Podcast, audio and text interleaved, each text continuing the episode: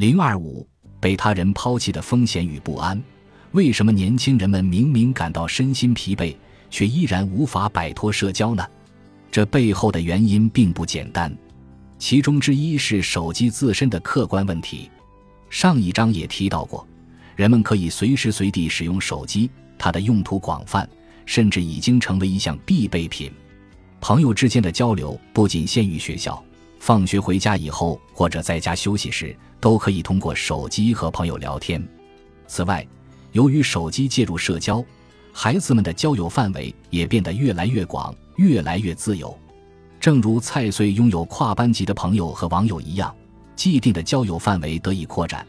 孩子们可以和任何人取得联系，也可以根据自己的喜好选择联系谁。既然可以有更为宽泛、自由的选择，那就没必要执着于身边的朋友。有人也许会这么想。然而，事实上，这才是更为迫切的问题。著有《被交友束缚的孩子们》等多部作品的筑波大学人文社会系的涂景龙义教授这样说道：“随着手机的介入，人际关系确实更自由了。你可以选择交往的对象，和谁都能成为朋友的可能性也大大增高。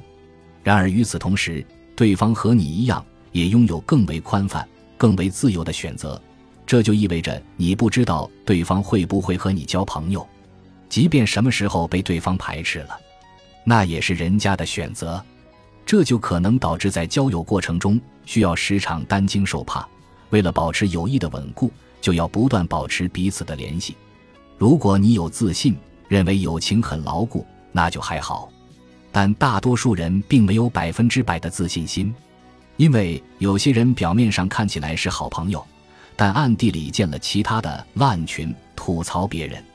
有时几个小时前还非常要好的朋友，可能因为很小的言语冲突就绝交了。在这些年的采访过程中，我了解到初高中生们会用“心有”“心友”和“神友”这几个词汇来形容朋友，他们的日语读音都是“山友”，意思分别为值得交心的朋友、值得信赖的朋友、像神一样会帮助自己的朋友。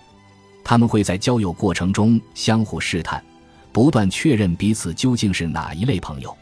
表面的亲密无间，或许伴随着私下的怀疑猜忌。手机将我们时刻联系在一起，却无法保证友谊长存。如今的孩子们，或许是因为害怕被抛弃，才会如此依赖手机上与朋友的联系。